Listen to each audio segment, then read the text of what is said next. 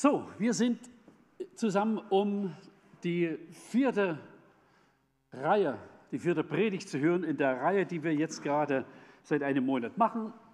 Heilige Sexualität.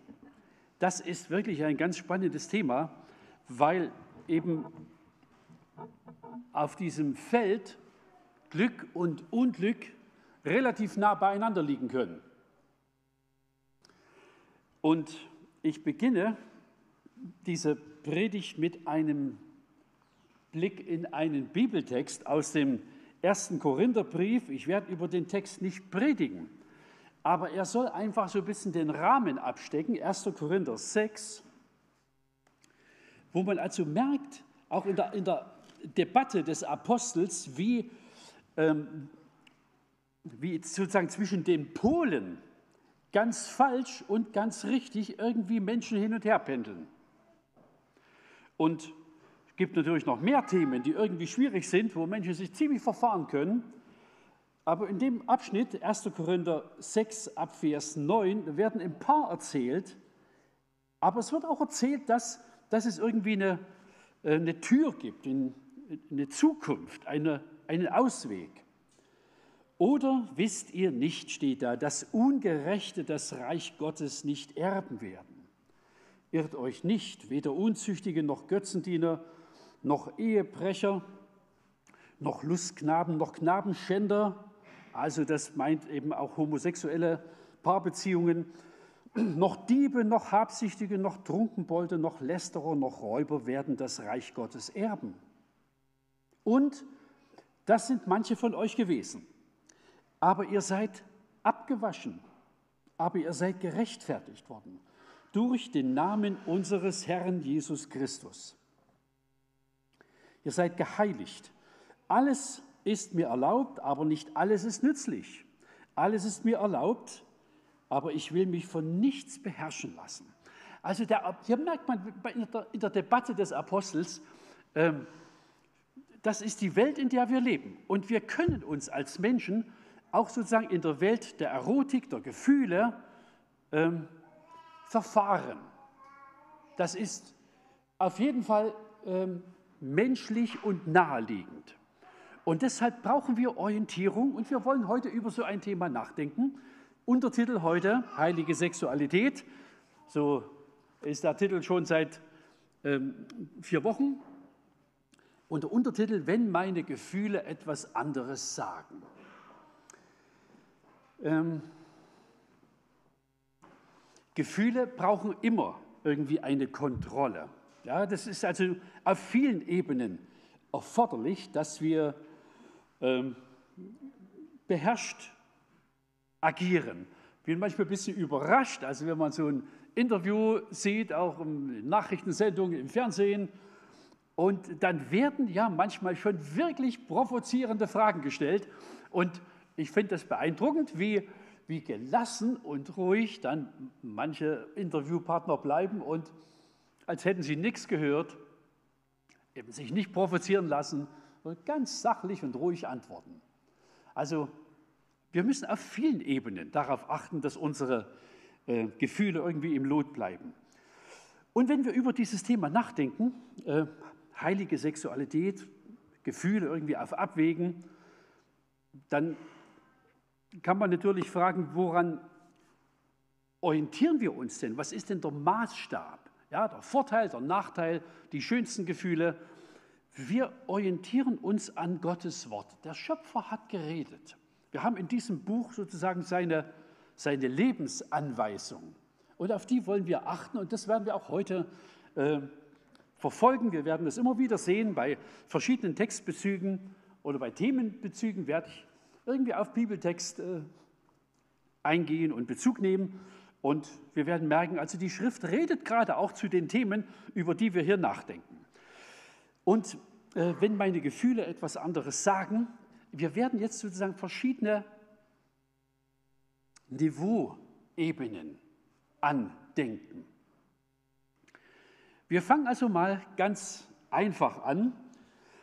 Haben wir in, diesen, in dieser Reihe schon mal ansatzweise bedacht, nämlich die Frage, wer bin ich denn? Also meine Identität als Mann oder Frau. Rechts habe ich nochmal so den, den Text angeblendet. Gott hat uns so geschaffen, ja, als männlich und weiblich. Also diese beiden ähm, Geschlechter hat Gott vorgesehen. Keine dritten, keine ähm, anderen. Also wer bei Facebook beheimatet ist, da kann man ja Geschlechter ankreuzen. Das ist, bewegt sich jetzt inzwischen im zweistelligen Bereich. Wie viel man dort Geschlechter vermutet. Die Bibel kennt nur zwei, männlich und weiblich. Und an vielen Fragebögen ist es auch so, man kennt eigentlich nur zwei. Und das ist auch ziemlich vernünftig. Hier sind sie. Und wir müssen, also nehmen wir an, ein Mensch tritt in das Leben, ein Kind äh, wächst heran und irgendwann wird es gewahr, dass es ein Mädchen ist oder ein Junge und dass es zwei Sorten Menschen gibt. Also einfach die Beobachtung, ja, ich bin männlich oder ich bin weiblich. Und man, man muss irgendwie so eine Phase durchlaufen, wo man sich mit dem, was man ist, irgendwie anfreundet. Und die Bibel lehrt uns, dass, dass es sinnvoll ist, es auch sein zu wollen, was ich bin.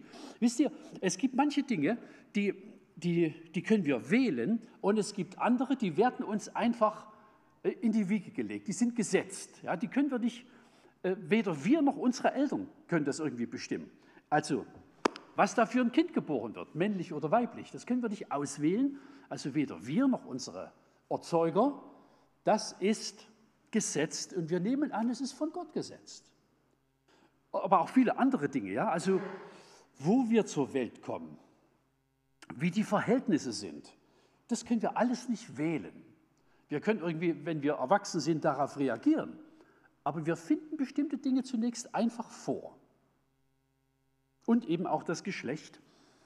Und habe dieser Tage ja schon mal irgendwann das ein bisschen erwähnt. Ja? Also ich will es lernen, männlich zu sein und weiblich zu sein.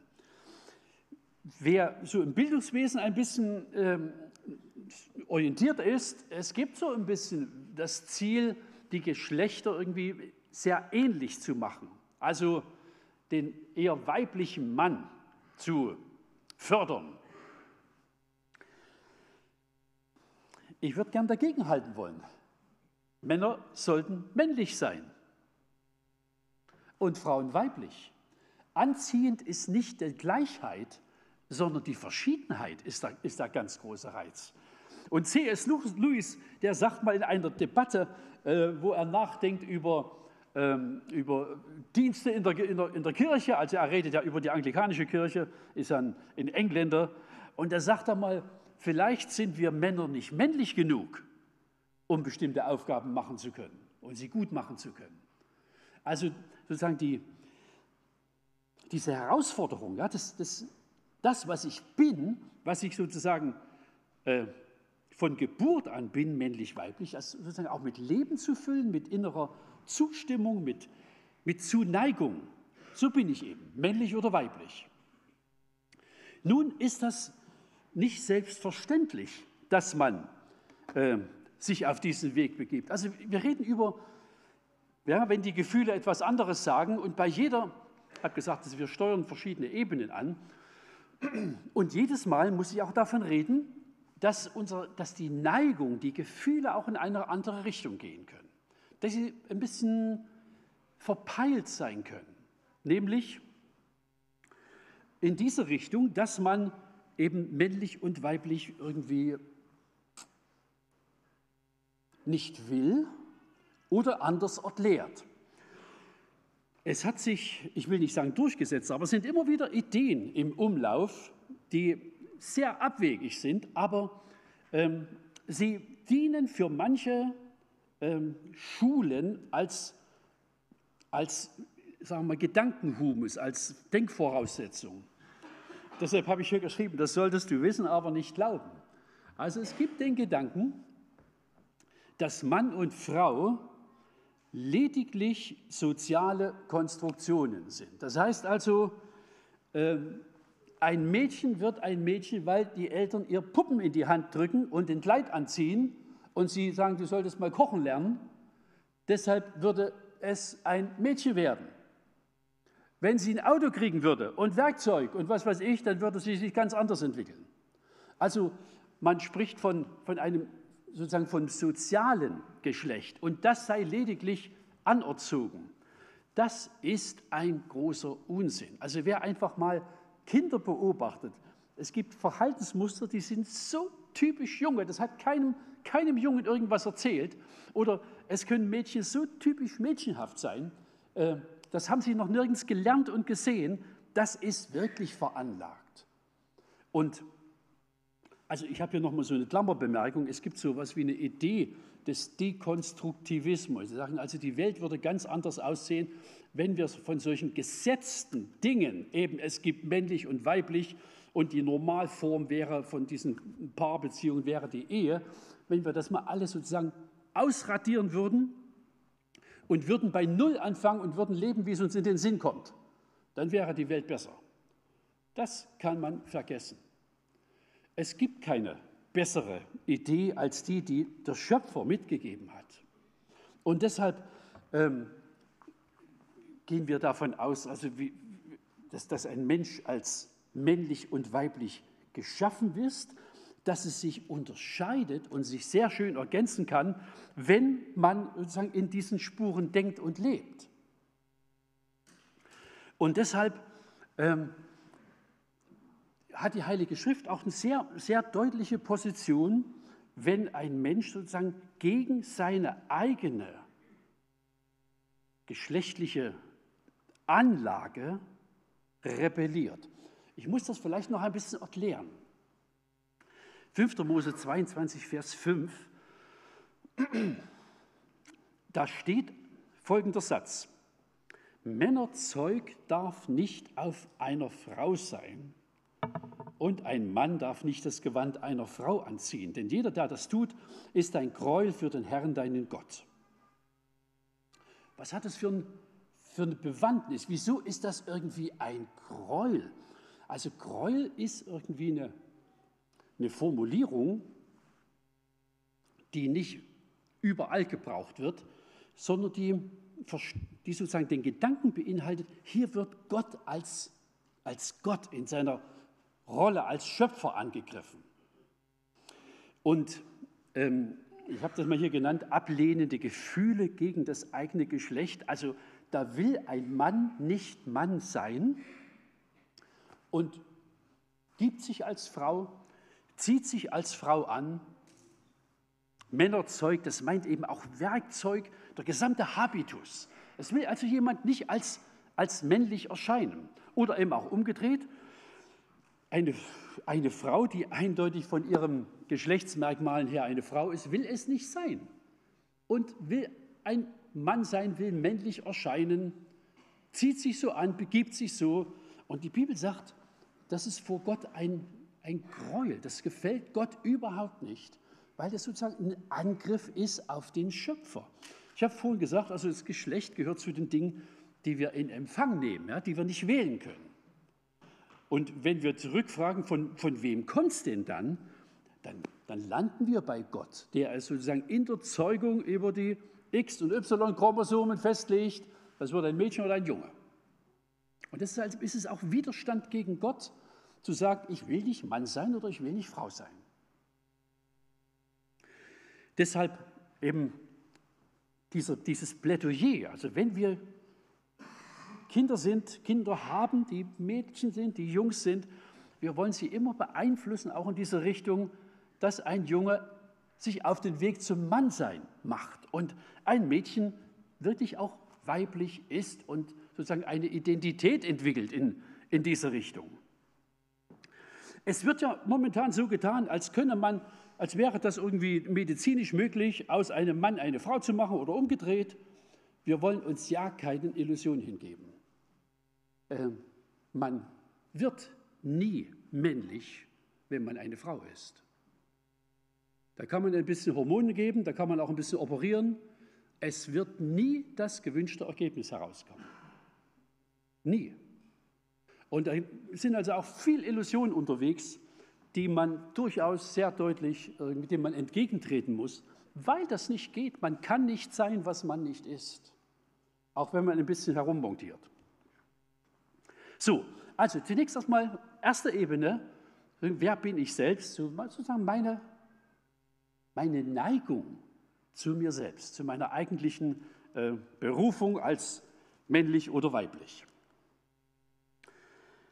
Wir gucken eine zweite Etage an, sozusagen der, der Gefühlswelt. Ähm, ich habe es mal, schaut mal auf die Überschrift genau. Ich habe es mal genannt Anziehung der Geschlechter.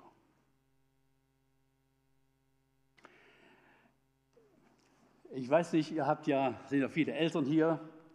Ähm, ich beobachte das ein bisschen bei meinen Enkeln, wenn man die Frage stellt, in, wann geht, in welchem Alter geht denn das los?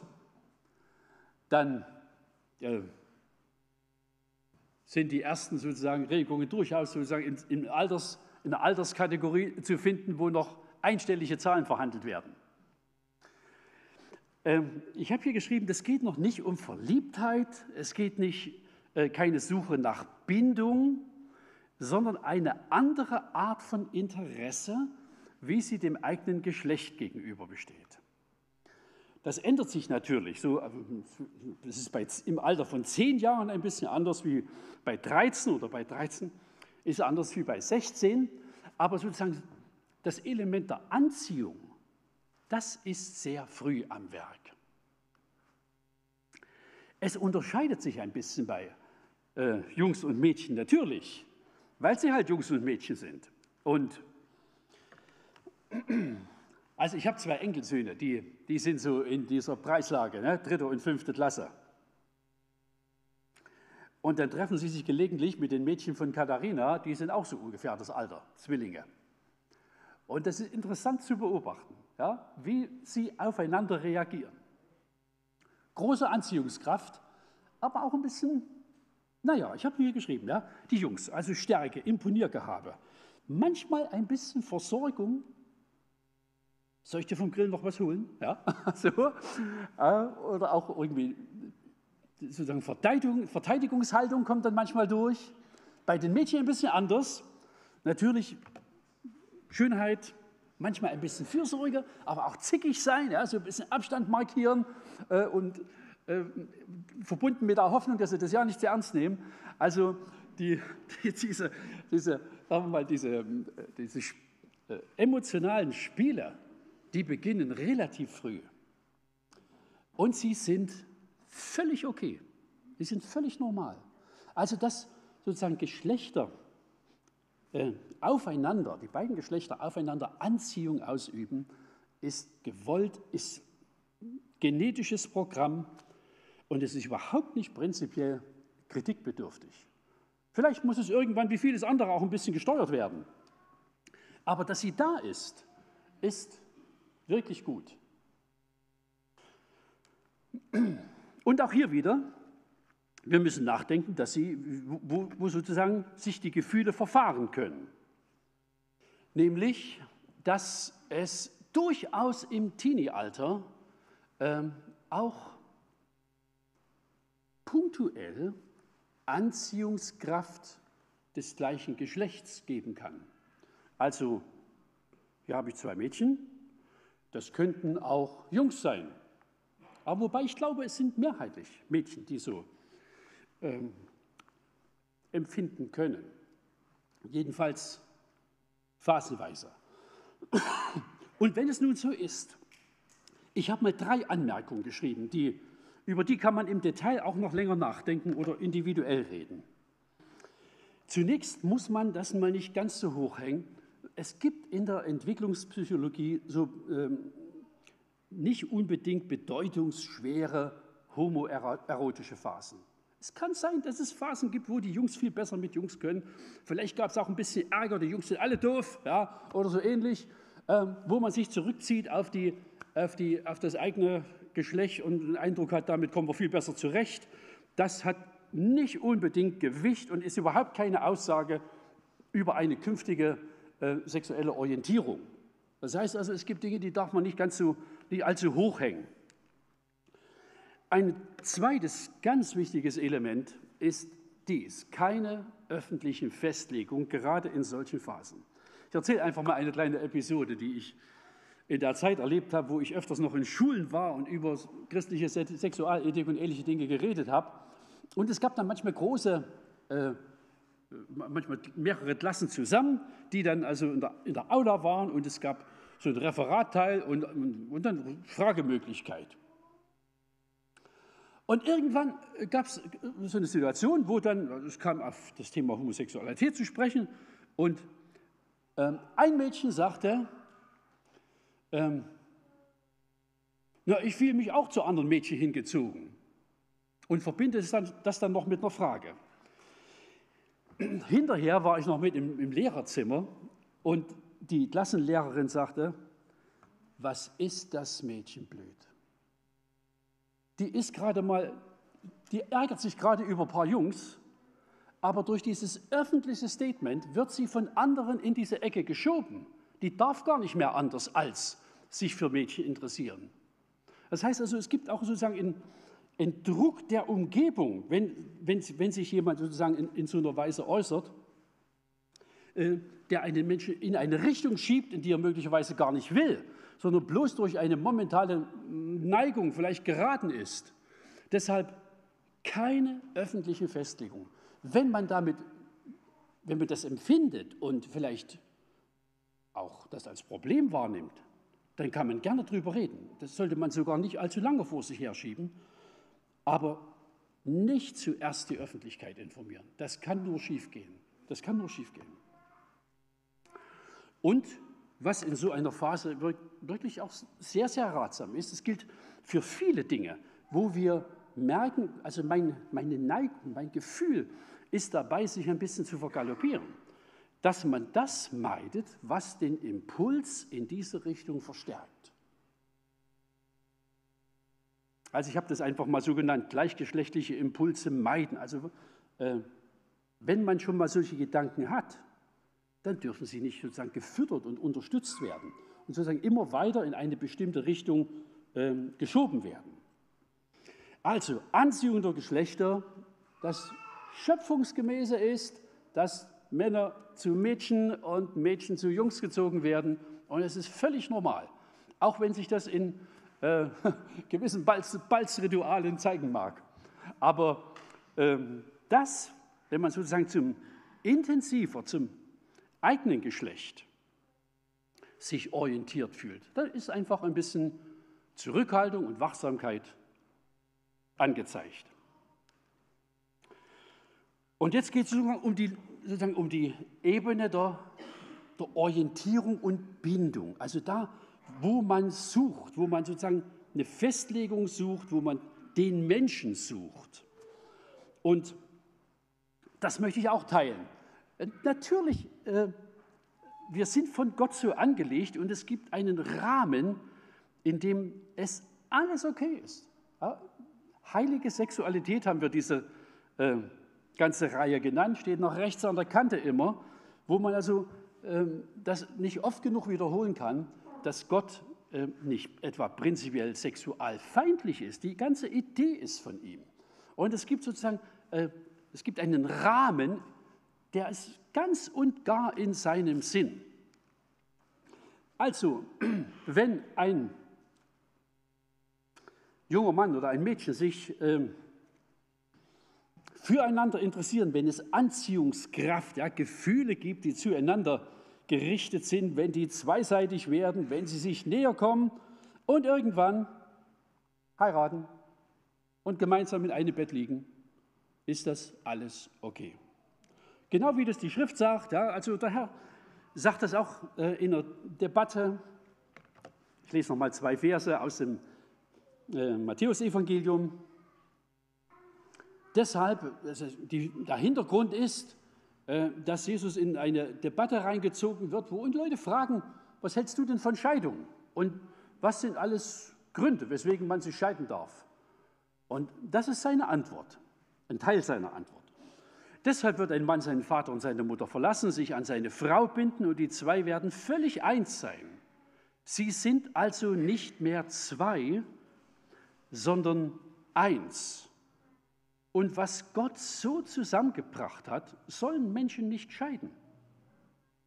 Also diese, hört mal die Formulierung, was Gott so zusammengebracht hat.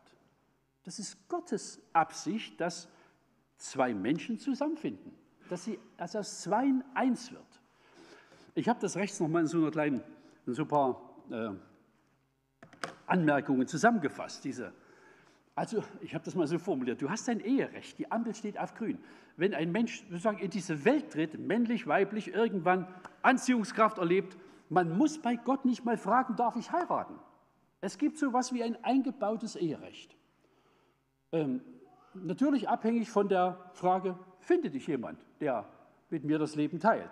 Aber sozusagen die Ampelrichtung Ehe steht auf grün. Die ist nicht auf gelb, sondern die ist durchaus auf grün. Das heißt, wenn ein 18, 20, 22, 25-jähriger Mensch, wie auch immer, irgendwie den heftigen Wunsch hat, ich würde sehr gern ein Mädchen, einen Jungen kennenlernen und äh, mit ihm Familie gründen, denkt er ganz genau richtig. Überhaupt nichts Falsches dran. Also es gibt so etwas wie ein Eherecht. Es ist von Gott äh, beabsichtigt. Du hast ein Supportrecht. Ähm, Support ist also eine Unterstützung, Dienstleistung, unterstützende Dienstleistung. Das heißt, ähm, wir haben ja nicht nur sozusagen optimale Verhältnisse, wir haben auch manchmal ähm, Erfahrungen, die das ein bisschen bilden. Ich habe dieser Tage mit einem Mädchen gesprochen, die erzählt hat, dass sie, dass sie, dass sie miterlebt hat, wie ihre Eltern sich geschieden haben. Als Teenager hat sie das erlebt.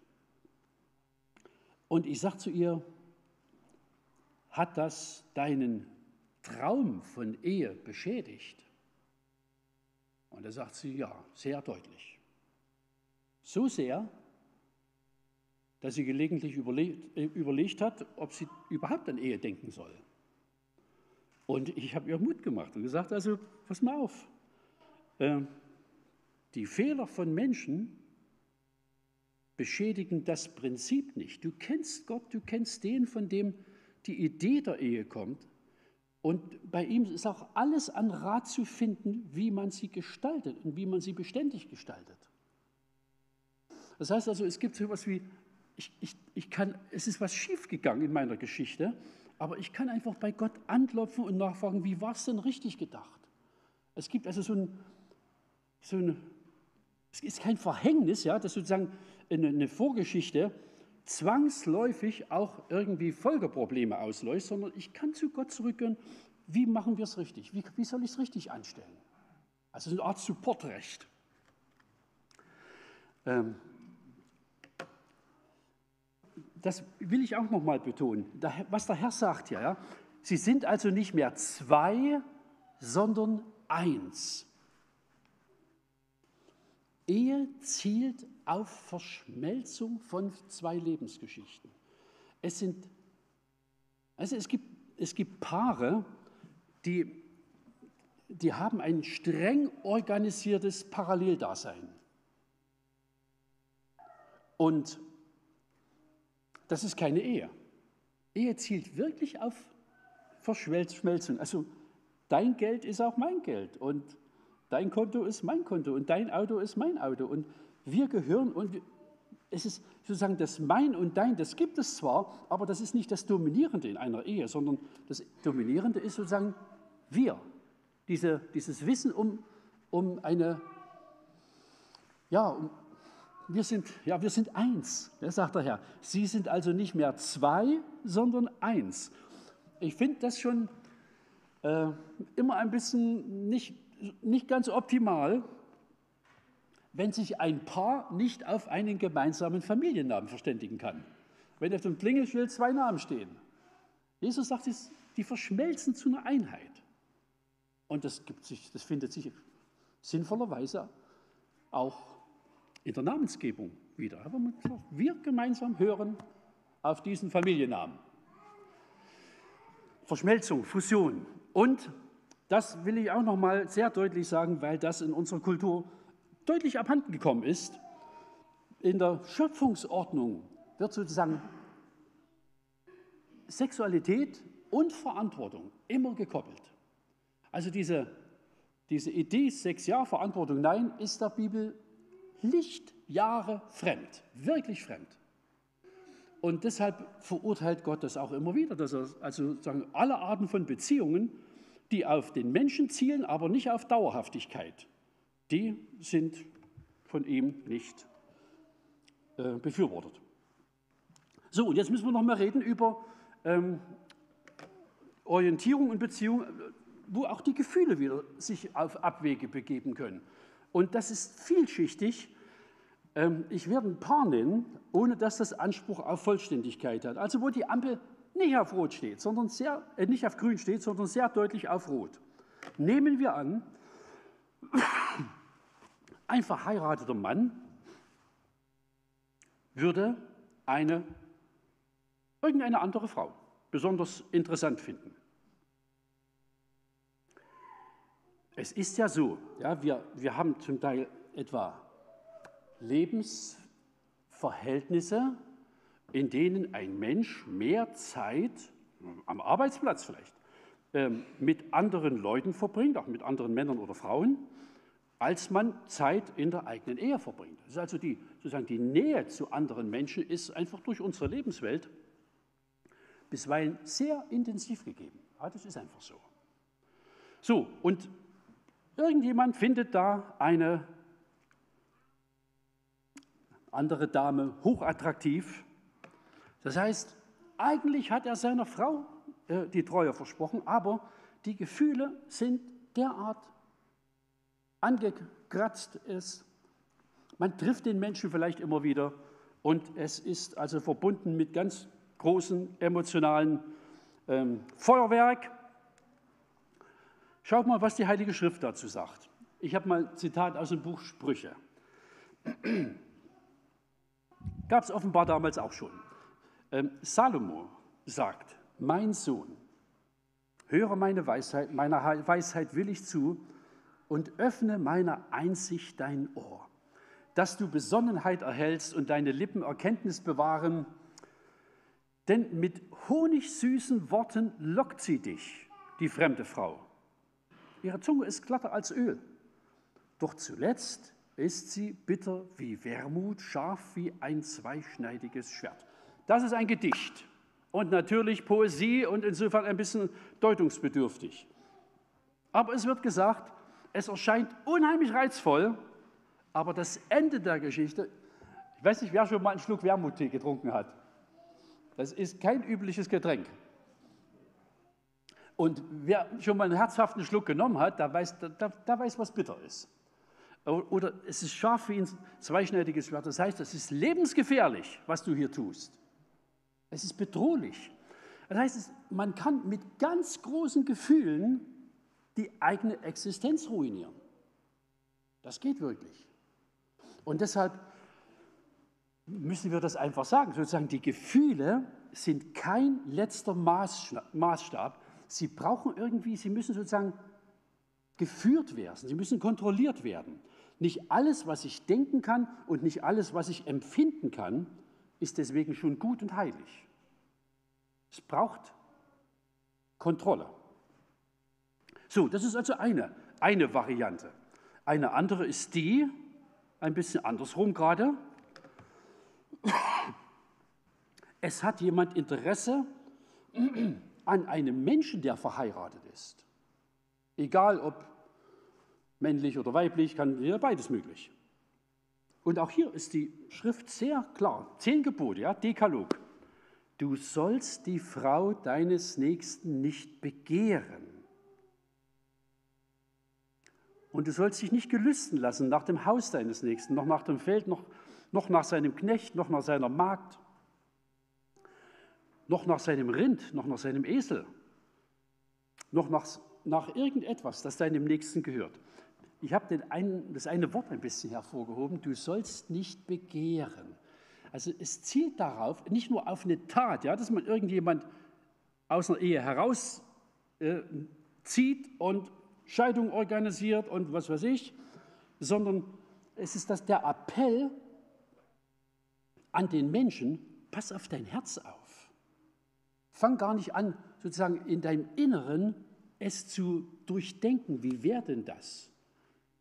Ja, bestimmt ganz nett mit der oder so, oder mit ihm. Also das heißt, gestatte deiner Fantasie nicht, irgendwie Bilder auszumalen, die weder wahr noch richtig sind, sondern halt dich zurück, bremst dich. Es wird dich beschädigen. Also es, die Kontrolle, sozusagen das, das, Wort Gottes redet, fängt sozusagen sehr, sehr früh an und sagt, begehr das nicht. Sozusagen schütze, schütze dein Denken, dass du sozusagen im Kopf dich nicht auf Abwege begibst. Oder das, dass eben das Gefühl, die Neigung auf einen Menschen des gleichen Geschlechts gerichtet ist, also homosexuelle Neigung. Auch da ist die, die Bibel mit, mit sehr klaren Worten dabei. Du darfst nicht mit einem Mann schlafen, wie man mit einer Frau schläft. Das wäre ein Gräuel. Das ist wieder das Wort, das sozusagen auftaucht, auch bei der, sozusagen bei der Ablehnung der eigenen äh, geschlechtlichen Ausstattung. Es ist nicht nur ein, eine Sache, dass ich an einem Menschen etwas Falsches tue, sondern es hat auch eben eine Dimension, die mit Gott zu tun hat. Das heißt also, wir haben wirklich eine ganze Reihe von, von Möglichkeiten, wo, wo sich unser Empfinden, unser, unser Fühlen weit weg bewegen kann und wo das Fühlen sozusagen auf Handlungen zielt, die nach Gottes Wort sehr deutlich falsch sind die üblicherweise auch zum Schaden des Menschen sind. Paulus formuliert das mal so, er sagt, es gibt bestimmte Sünden, die sind jetzt keine, kein Angriff auf die eigene Existenz. Aber er sagt gerade im Blick auf, auf sexuelle Sünden, man sündigt gegen den eigenen Leib, so formuliert es Paulus. Man schadet sich selbst. Man meint einen Vorteil zu haben, aber es ist ein Schaden. Und ich, wir machen noch eine, eine letzte Folie, wo wir das also ein bisschen versuchen zu ordnen, zu bewerten. Und ich werde das auch noch mal im Blick auf, gerade auch im Blick auf homosexuelle Neigungen äh, in diese Folie mit einbringen. Also, sie ist bei, die Bewertung ist bei gleichgeschlechtlicher Anziehung und heterogeschlechtlicher Anziehung außerhalb der Ehe ähnlich. Wir müssen das gut verstehen. Es gibt sozusagen im Rahmen der christlichen Sexualethik sozusagen einen Bereich, die Ehe, in der ist Sexualität am richtigen Ort und von Gott nicht nur geduldet, sondern gewollt. Es hat dort seinen Platz, genau richtig. Und es gibt sozusagen, es gibt keine Zone, wo, wo es halbrichtig ist, sondern die Grenzziehung zwischen ganz richtig und ganz falsch ist bei christlicher Sexualethik außerordentlich scharf. Und deshalb äh, wird diese Kante sozusagen wird, wird ziemlich ähm, nuanciert betont in der Heiligen Schrift. So, bei der ganzen Geschichte müssen wir Folgendes nochmal sortieren. Und ihr seht das hier in der dritten Zeile von auf der Folie. Wir unterscheiden zwischen Neigung und Praxis. Ich habe vorhin erzählt, natürlich halten wir es für richtig, eine Neigung, die, von der wir wissen, die ist irgendwie nicht im schöpfungsmäßigen Sinn. Sie nicht zu fördern, sie nicht zu unterstützen, zu kultivieren, zu füttern. Ja? Aber im Großen und Ganzen gilt, die Neigung ist bei gleichgeschlechtlicher Anziehung nicht schöpfungskonform, aber es ist keine Sünde. Wir müssen das gut sortieren. Schaut mal, diese, die, ich mache mal alles, dass wir das ein bisschen. Äh, wir fragen uns manchmal, also wenn jemand sagt, er empfindet eine Anziehungskraft zum gleichen Geschlecht, gibt es also eine ganz große Unsicherheit und die Frage, was machen wir denn damit? Wie gehen wir denn damit um? Und es ist sehr sinnvoll, dass wir sozusagen auch im, in unserem Denken da einen, wie soll ich sagen, eine Art Raster haben. Also ein, schaut mal diese Begriffe an. Hinter Neigung. Anziehung, Das meint also eine, eine, eine gefühlsmäßige Zuneigung zu. Ja, wir hatten vorhin das Stichwort Anziehung, üblicherweise zwischen Jungs und Mädchen und umgedreht. Aber wer homosexuell sozusagen empfindet, empfindet sozusagen auf der gleichen Ebene Anziehung zu einem Menschen des gleichen Geschlechts. Orientierung, das heißt also, es gibt irgendwie eine, eine, eine, eine im Kopf eine beginnende Ausrichtung auf homosexuelles Denken und Empfinden oder auch eine Identität, dass jemand sagt, ich empfinde wirklich so. Ein Mensch, auf den das zutrifft, ja, ähm, der kann in einer Gemeinde sein, der kann mitarbeiten, der kann, der kann ganz und gar integriert sein. Das trifft ja auch auf jemanden zu, der heterosexuell empfindet. Ja? Der, hat, der hat vom Prinzip her auch eine Anziehung, aber halt zu den Menschen des, gleichen, äh, des, des, des, des anderen Geschlechts. Und in seinem Kopf ähm, auch sozusagen eine gefühlsmäßige Orientierung, dass man einfach anfängt in der Kategorie männlich und weiblich und Anziehungskraft und irgendwie empfundener, einem empfundenen Bedürfnis nach Nähe zu denken. Oder dass man auch einfach sagt von der Identität her, ich hätte gerne eine Frau, also ich als Mann sehne mich nach einem Menschen des anderen Geschlechts. Das alles ist nicht falsch. Ja? Also im Fall der Homosexualität ist es sozusagen nicht schöpfungskonform. Und man wird ja nicht freiwillig homosexuell, sondern es es gibt üblicherweise Umstände, die einen Menschen dahin geführt haben. Darüber reden wir heute nicht, das wäre irgendwie mal ein anderes Thema. Aber ein, ein Mensch, der so empfindet, ja, der, der ist nicht ausgeschlossen und der kann auf jeden Fall mitten in einer geistlichen Gemeinschaft sein. Anders ist es bei, ja, ich habe geschrieben, wir unterscheiden zwischen Neigung und Praxis. Verhalten und Beziehung. Also wenn jemand das lebt, gewissermaßen homosexuelle Szenen aufsucht oder in einer Beziehung lebt, das ist eindeutig außerhalb dessen, was, was legal ist, was Gott. Also hier sagt Gottes Wort sehr deutliche Worte, haben wir vorhin schon gelesen. Und deshalb kann auch eine Gemeinde nicht einfach sagen, das tolerieren wir. Jedenfalls, solange man die Gottes Wort ernst nimmt, äh, muss man sagen, das können wir nicht tolerieren. Und das würden wir hier auch sehr deutlich sagen. Allerdings muss man auch das nochmal äh, formulieren, die Heilige Schrift, äh, der Text, den ich vorhin las, ja, und ich werde ihn auch da nochmal lesen zum Schluss.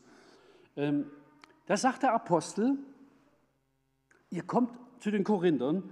Korinth war ja also auch eine Stadt, die moralisch äh, nicht besonders nobel aufgestellt war.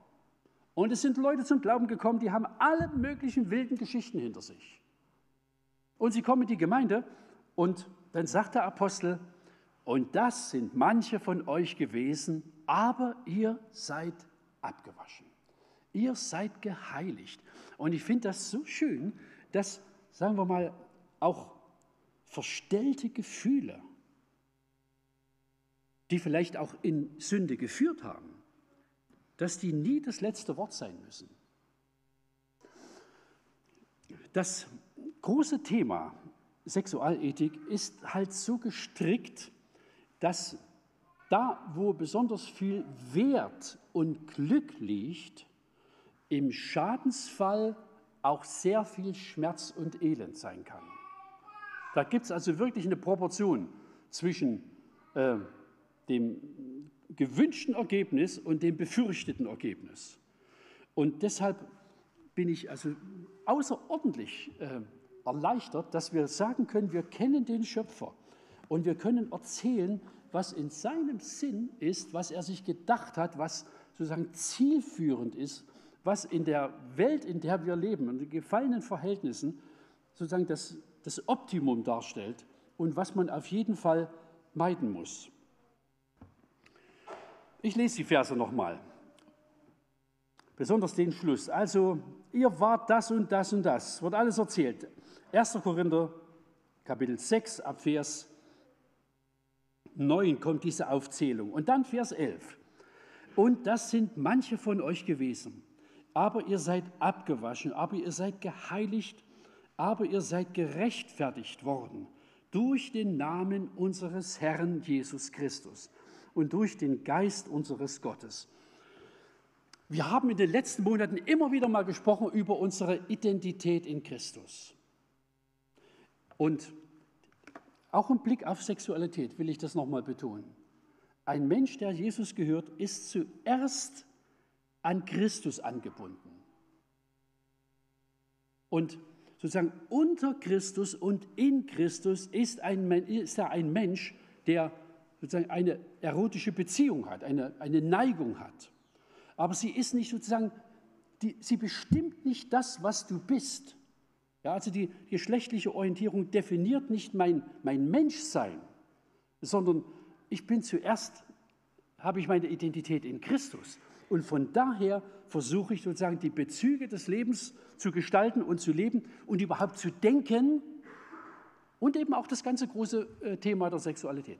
Und es gibt eine, wie soll ich sagen, es gibt auch ein bisschen eine, eine entlastende, fast infantile Zuversicht, dass wenn Menschen sozusagen einfach in diesen Bahnen denken und leben, dass es einen guten, hoffnungsvollen Weg gibt. Und ich möchte einfach sehr viel Mut machen sozusagen, äh, Gott zu vertrauen, dem Wort Gottes zu vertrauen, der uns zu diesem großen Thema wirklich eine Menge erzählt. Es gibt viele Bibeltexte, es gibt viele gute Bücher. Ich will noch mal auf das verweisen, gibt es vorne in der Bücherstube. Heilige Sexualität, da haben wir also den Buchtitel, äh, den, den, den Titel der Predigtreihe her, haben das einfach mal übernommen und viele, viele andere Dinge. Was an dem Buch hier interessant ist, er ist selbst ein Mensch, der homosexuell empfindet. Und das habe ich erst in letzter Zeit entdeckt. Es gibt hinten dran sozusagen einen Gesprächsleitfaden, also für Leute, die einfach auch so ein bisschen wir, im Kopf irgendwie sich orientieren wollen im Blick auf, äh, wie denke ich überhaupt über Fragen rings um Sexualität. Sind also äh, ich glaube, acht Einheiten, acht Treffen vorgesehen, wo es also eine Menge Gesprächsimpulse gibt und natürlich Leseaufgaben, was man vorher in dem Text mal gelesen haben muss, um darüber auch einigermaßen sachgerecht reden zu können. Aber das ist auf jeden Fall, äh, sind gute Wege, um sich an dem zu informieren, was Gottes Wort äh, uns mitteilt. Deshalb möchte ich gern schließen, auch mit diesem ganz großen Zuversicht, ja, dass ähm, wir darauf bauen können, dass Menschen, die sozusagen nach Gott fragen, auch Hilfe, Heil und Orientierung in ihren Emotionen äh, finden können. Das trauen wir Gott zu. Ich möchte gern noch beten und wir können gern dazu aufstehen.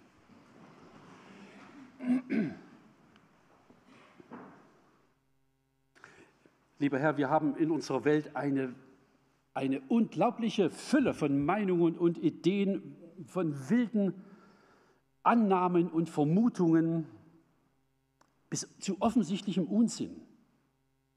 Und wir brauchen Orientierung. Das geht nicht an uns vorbei. Wir sind einfach männlich und weiblich und wir suchen wirklich den Rat, der von dir kommt. Den Rat, der uns, uns auch lebenstüchtig macht, beziehungsfähig,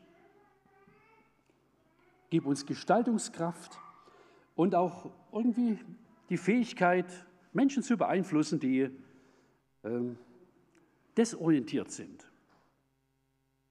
Und ich bete besonders für die, die vielleicht in ihrem eigenen Empfinden irgendwie ein bisschen durcheinander sind, die den Eindruck haben, dass es nicht so in guten Bahnen läuft, was sie fühlen und an sich wahrnehmen. Ich möchte einfach um Schutz beten, um Klärung von dir, um gute Ratgeber, um hilfreiche Wege, Ordnung zu bringen in das Innenleben. Und ich bete einfach nochmal für alle, die verheiratet sind, die verliebt, verlobt sind, die auf dem Weg Richtung Ehe sind. Lieber Herr, das ist irgendwie in der Nähe deiner Gedanken. Deshalb erbitten wir Schutz und Ehe, Tüchtigkeit, Weisheit, gute Ebenen, wo das gefördert und unterstützt wird. Und ich will dir danken auch für allen guten Rat, den die erlebt haben, die schon lange miteinander unterwegs sind. Amen.